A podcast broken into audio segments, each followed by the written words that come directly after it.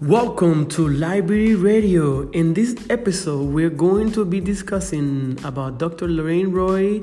She is the president of the American Library Association.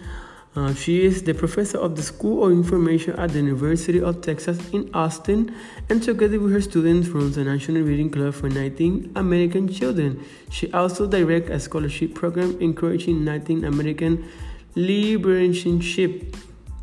Dr. Roy, she's an advocate for the inclusion and story of former informal service learning opportunities for graduate students. Also, she centers to help individuals who their native language is not English. Over the years, Dr. Roy has plenty of awards, but today we're going to concentrate on the advice she has provided for librarians.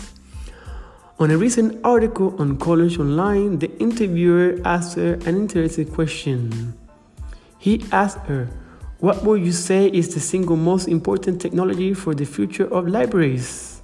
The doctor answered, Social networking opportunities along with gaming provide interactive formats of responding to patrons and forming communities of concern and interest. Then the interviewer asked her another question. What would you say are the most useless feature of libraries today and what can libraries do to eliminate them? She answered, Libraries that aren't responsive to community needs. For example, I do not understand why they don't purchase a Spanish book for Spanish readers. Now we know that Dr. Roy is an advocate for librarians to use technologies and she helps individuals which their main language is not English.